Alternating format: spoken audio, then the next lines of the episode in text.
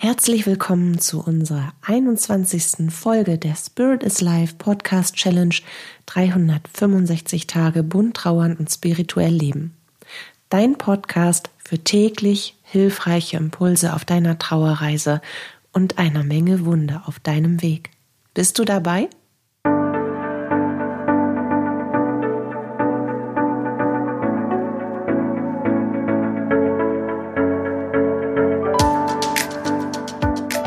Mein Name ist Katja Höniger. Ich begleite dich mit unserer Podcast-Challenge unter dem Hashtag Für immer im Herzen auf deiner persönlichen Trauerreise und spreche mit dir über die bunten Themen von Trauer und Spiritualität, um dir damit Antworten auf innere Fragen, Geborgenheit und vor allem aber Licht und Kraft in deiner Trauerzeit zu schenken. Die letzten drei Episoden haben wir uns der Magie der Rauhnächte gewidmet. Und ich habe dir erklärt, warum die Energie der Rauhnächte so ultra bombastisch gut für dich sind und wie du dich selbst in ein erfülltes, anderes und sanftes neues Jahr führen kannst. Und natürlich auch, wie du deine Herzenswünsche, die du für dich selbst und dein Leben und die du für dich und deine Trauer hast, in Erfüllung bringst. Und ich danke euch für die Zuschriften und für die Zusprüche und auch ähm, ja für, für das Umsetzen, weil ich finde das immer ganz spannend, was dann in Anführungsstrichen hinter den Kulissen stattfindet, wie ihr annehmt und umsetzt und dass euch das gut tut, dass ihr diese Erfahrung macht, dass euch Dinge gut tun können, trotz der Trauer. Und eigentlich wollte ich, also ich ziehe jetzt etwas, ich bin ein bisschen im Kuddelmuddel angekommen, denn eigentlich hatte ich heute vor, dir zu erzählen, wie du einen Sinn im Leben wiederfinden kannst, wenn du in Trauer bist. Und auch, wie du Liebe in dir und in deinem Leben präsent machst, wenn du in Trauer bist. Nun ist aber Folgendes passiert. Es ist natürlich logisch, dass meine positiven Ansätze, die Welt und das Leben, auch den Tod und das Leben nach dem Tod, die Trauer ganzheitlich zu betrachten und einfach von einer höheren Bewusstseinsebene aus manche Menschen wütend macht, um das mal so zu sagen, oder verzweifelt werden lässt. Das, was ich sage, das triggert natürlich auch den einen oder anderen. Und zwar auf eine massive Art und Weise. Und zwar gerade die Menschen, die in, auf ihrer Trauerreise in dem Feld sind, dass sie das Leben komplett für sich ablehnen. Und ich habe noch keine Ahnung, wo das jetzt hier gerade hinführt, was ich sagen werde, weil ich noch keine Ahnung habe, was ich sagen werde. Ich lasse das jetzt einfach mal von oben durch mich durchfließen. Mein Herz hat allerdings direkt zu diesen Menschen gesprochen und gesagt, oh Mann, das tut mir so leid, wenn ich E-Mails bekomme und genau deswegen mache ich diese spontanen Stand-up-Episode heute, ähm, wo Leute voller Widerstand dem Leben gegenüber sind und nicht nur in dieser Phase der Wut. Es gibt ja diese, diese Zeit in, auf unserer Trauerreise, wo wir alles kurz und klein, klein hauen können, wo wir jedem die Schuld geben, wo, wo wir einfach alles hassen, jeden Atemzug, jeden Sonnenstrahl, jedes Pärchen, was knutscht, jede Mutter, die mit ihrem Kind knuddelt, überall, wo Disney-Glück und bunte Konfetti-Regenblümchen sind, die, die könnten wir im Strahl kotzen, um das mal ganz fäkal auf den Punkt zu bringen, weil wir uns so ausgeschlossen fühlen von diesem Glück, von dieser Lebensfreude, von diesem normalen Fluss des Lebens, weil wir uns da eben durch die Trauer ja, wir haben uns nicht selbst herauskatapultiert und auch wieder doch. Wir wurden natürlich unfreiwillig aus diesem, in Anführungsstrichen, normalen Trott des Lebens und unser eigenes Lebensglück durch den Verlust unseres jenseitigen Lieblingsmenschen wie mit einer Rakete in ein anderes Universum hineinverfrachtet, hineingeschossen, für das wir uns nicht augenscheinlich zumindest, also von einer nicht höheren Bewusstseinsebene ausgesprochen, haben wir uns dafür nicht freiwillig zur Verfügung gestellt, sondern wir wurden einfach von heute auf morgen in diese Rakete gestopft, Klappe zu, von 10 auf 0 runter, Feuer an und dann durch die Schallmauer in unser Trauerland katapultiert. Und dort in unserem Trauerland finden wir natürlich auch Zeiten, in denen wir nicht mehr leben wollen, in denen wir das Leben ohne unseren einen oder mehrere jenseitige Lieblingsmenschen zutiefst ablehnen. Und ich möchte dir sagen, dass das völlig in Ordnung ist. Das liegt mir einfach am Herzen, dass es völlig in Ordnung ist, wenn du so fühlst. Und auch, wenn du immer wieder einmal so fühlst.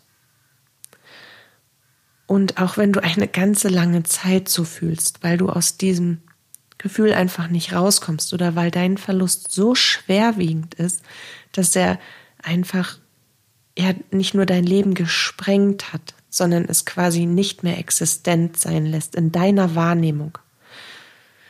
Weil das ist etwas, worüber ich gerne mit dir sprechen möchte. Und ich weiß immer noch nicht genau, wie ich das formulieren soll, was sie mir von oben durchgeben. Weil es ist so komplex und ich versuche das halt in kurze Worte zu fassen. Aber Trauer und auch diese, diese ich, ich möchte, ich möchte nicht mehr leben oder ich lehne das Leben ab, ähm, das wirft immer viele Dinge in uns auf, wie wir zu der Trauer stehen, wie wir die Trauer bewerten, wie wir diesen Verlust bewerten. Natürlich bewerten wir diesen Verlust als schlimm, als schmerzhaft, als lebensbedrohlich, als zerstörerisch, als verzweifelt, als all das. Und jetzt möchte ich trotzdem einen anderen Blick darauf werfen, weil es gibt eben auf dieser Welt natürlich viele Menschen, die in unterschiedlichen Kulturen leben und die anders auch jeweils nach kultureller Prägung, weil genau deswegen trauern wir so, wir Europäer, wie wir trauern, mm, die ihrer Trauer eine andere Bedeutung geben, die Trauer anders bewerten, die nicht weniger Sehnsucht in sich tragen oder nicht weniger vermissen, aber die, die das Leben selbst in einen anderen, auf einen anderen Stellenwert bringen. Und es ist immer das, was wir erfahren und wie wir, wie wir damit umgehen, wie wir Trauer und den Verlust betrachten und was wir glauben, was dann passiert, wenn ein Leben, ein irdisches Leben endet und falls, was vor allen Dingen auch mit uns selbst passiert. Jetzt habe ich meinen roten Faden verloren. Siehst du? Ich habe mir nämlich noch nicht mal einen Stichpunkt gemacht zu dem, was ich sagen wollte. Das ist der Fehler. Eigentlich wollte ich jetzt auf die Indianer zu sprechen kommen. Die Indianer als, als Kultur haben eben eine ganz eigene Sicht der Dinge. Und die haben eine ganz eigene und ganz tiefe Verbindung zum Leben selbst und zur Natur, zu jedem Lebewesen. Alles ist gleich viel wert, sozusagen. Und in ihrer Vision des Todes besteht eben ganz fest verankert der Übertritt in ein Paradies, in dem die Ahnen weiterleben zum Teil in ihrer eigenen Energie und eben zum Teil in der Energie des Krafttieres, was sie mit dem Erwachsenenwerden als Totem überreicht bekommen.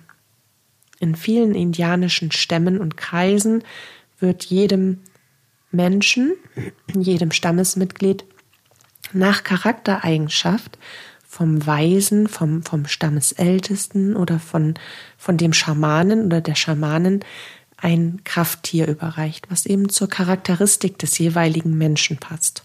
Das kann eben der Adler sein, das kann das Eichhörnchen sein, das kann der Waschbär sein, das kann ein Pferd sein, was auch immer.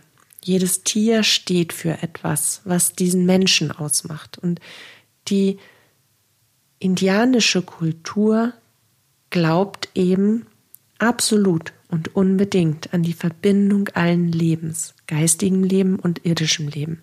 Sie glauben an die höhere Kraft des Universums und daran, dass sich die Seele aus dem Körper erhebt, in die feinstoffliche Existenz eintaucht, also ins Leben, ins andere Leben, dort weiterlebt und begleitet und hilft und dies helfend, auf helfende Art und Weise, hauptsächlich eben auch durch Impulse des Totems tut.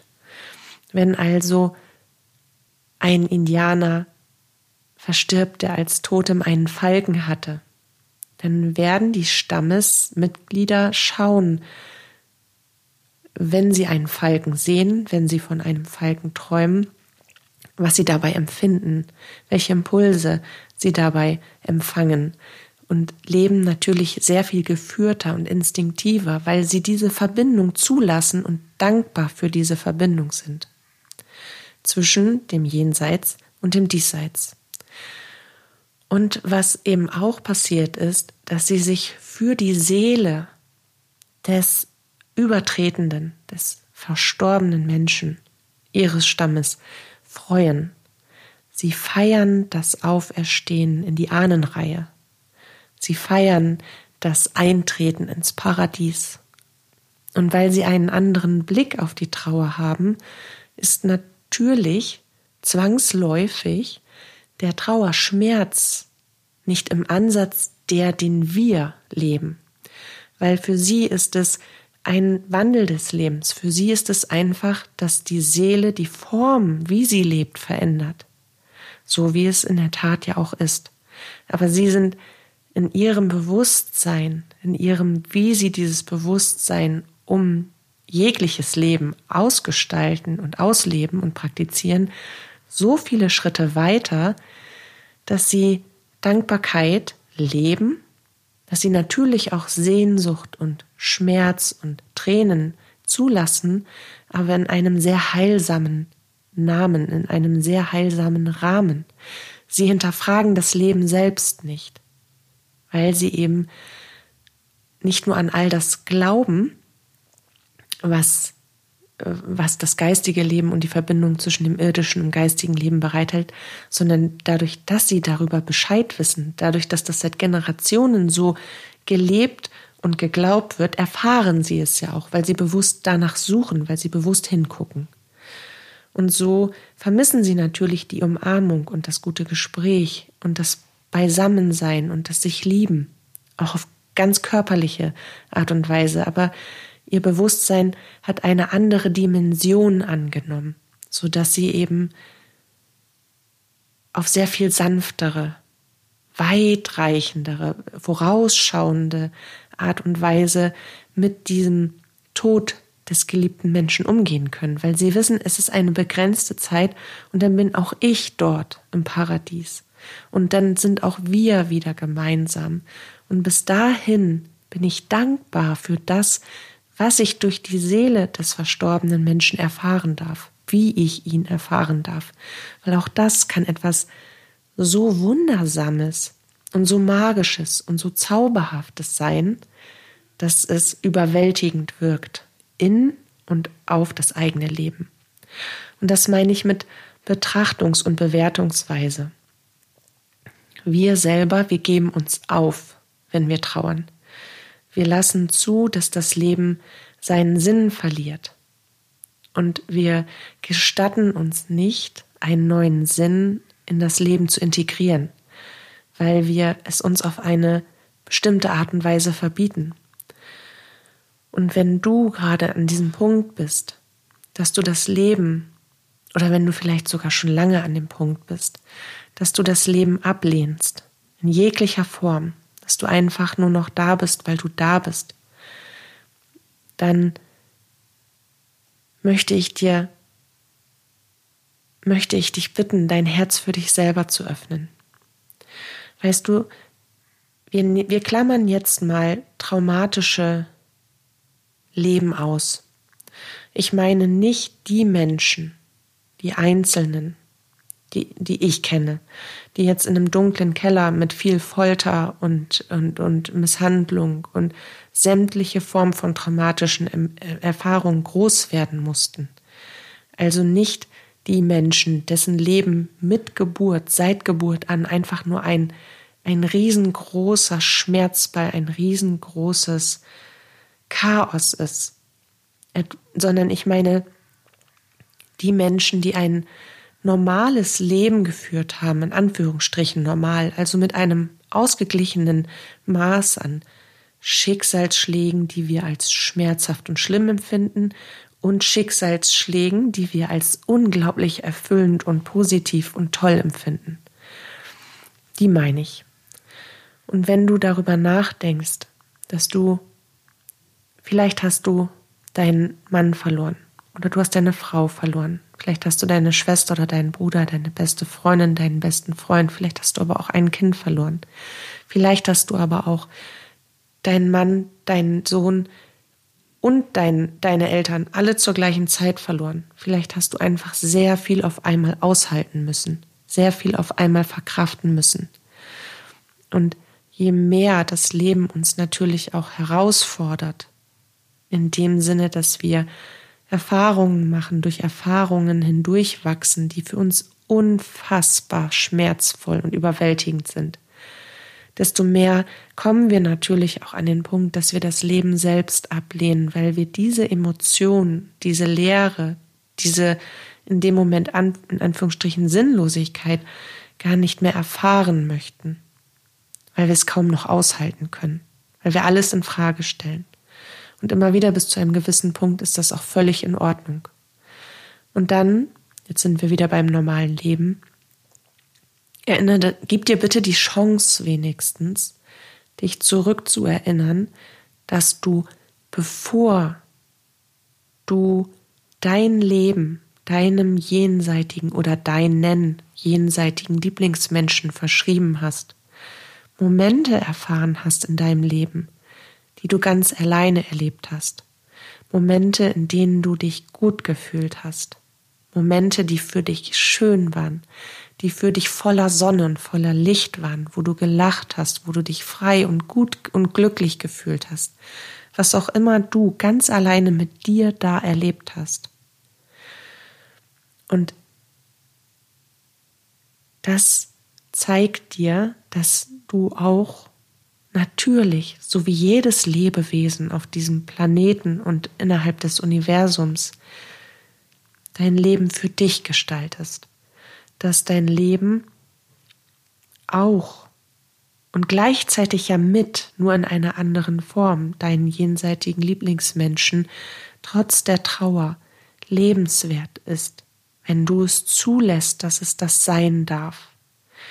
Wenn du an dem Punkt bleibst, dass du das Leben weiterhin ablehnst, dann kann ich dir sagen, deine jenseitigen Lieblingsmenschen und Gott werden alles tun, dass sie dir so viele heilsame Impulse schicken, Hilfestellungen, Menschen, die dich weiterbringen können oder ja Menschen, die dich über gewisse Punkte tragen können, um dir die Chance zu geben, dich immer wieder deinem eigenen Leben zuzuwenden. Und du kannst sie natürlich ein ums andere Mal nicht ergreifen wollen, aus Wut, aus Verzweiflung, aus Schmerz. Und ich hoffe und ich bete jetzt gerade für dich, dass du irgendwann innerlich bereit bist, trotzdem dem Leben selbst eine Chance zu geben und dein Empfinden in eine ganzheitliche Dimension zu bringen, die es dir erlaubt, dass du Trauer und dein Leben auf eine, auf eine heilsamere Art und Weise betrachten kannst ohne dabei etwas von dir selbst zu verlieren, sondern aus dir selbst über dich hinaus zu wachsen, um dir ein anderes, aber auch erfülltes und glückliches Leben aufbauen zu können. Denn das ist für uns alle drin. Es kommt immer darauf an, was wir wollen und was wir zulassen und wie wir mit bestimmten Dingen umgehen. Wenn du natürlich keinen Meter nach vorne gehen möchtest, dann kann dich auch niemand dazu zwingen oder dazu bringen, dass du Dinge aus einer anderen Perspektive heraus betrachtest oder dass du auch nur dem kleinsten Hilfeimpuls der kleinsten gereichten Hand eine Chance gibst, dich zu halten und dich zu führen. Dann bleibst du dort und dann bleibst du dort. Das ist deine Entscheidung. Niemand wird etwas tun. Auch die geistige Welt wird nichts tun, was du nicht willst. Und wenn jede Faser in dir schreit, ich will das aber nicht, dann wird sich einfach gar nichts weiterentwickeln. Und das wäre sehr, sehr schade. Es wäre so bedauerlich, weil dieses Leben hält für dich eben noch schöne Seiten bereit. Seiten, die dir wieder ein Lächeln auf die Lippen zaubern. Seiten, von denen du der Meinung bist, dass es sich dafür lohnt, morgens wieder aus dem Bett zu krabbeln. Seiten, die in dir dann anklingen, wo du wieder Glück empfinden kannst. Und so etwas wie Hoffnungsschimmer, so etwas wie Zukunftsträume, weil das eine schließt das andere eben nicht aus. Aber sei dir darüber bewusst, dass du selbst dafür die Entscheidung triffst. Wenn du das Leben ablehnst, dann wird es niemand und nichts geben, was dich von diesem Punkt abholen kann, weil du es nicht zulässt, nicht weil keiner mehr kommt, sondern weil du eine solche Mauer um dich herum gezogen hast, dass keiner mehr durchkommt. Und vielleicht solltest du auch einfach dir die Frage stellen, warum du das tust. Warum bist du dir selbst, für dich mit dir allein so wenig wert, dass du dem Leben absprichst, dem Leben an sich, deinem Leben? Also wie betrachtest du dich selbst? Wie ist dein Wert von dir? Nur so als kurzer Impuls. Genau. Das wollte ich dir mit auf den Weg geben und mein Gebet für dich, was ich währenddessen und bevor ich diese Folge aufgenommen habe aus dem Stand-up mit meinem roten, verlorenen, um mich geknuddelten Faden, ja, das wollte ich dir einfach mit auf den Weg geben. Dass ich für dich bete und für dein, für dein Seelenheil und dass ich dir ganz viel Kraft und Licht wünsche und schicke, so viel wie es mir jetzt selbst möglich ist, dass ich die geistige Welt um Hilfe gebeten habe und dass ich dir genauso ganz viele Menschen an deine Seite wünsche, die dich einfach ein Stück des Weges tragen, so lange bis du selber wieder das Gefühl hast, dass deine Füße auf einem schönen Boden stehen und dass du weitergehen willst. Auch gern mit sämtlicher Hilfe, die du bitte annehmen darfst. Also fühl dich von mir ganz, ganz tüchtig geknuddelt. Und in der nächsten Episode erkläre ich dir dann oder gebe ich dir auch ein paar Impulse, wie du trotz der Trauer einen Sinn in deinem Leben wiederfinden kannst. Bis zum nächsten Wiederhören. Deine Katja.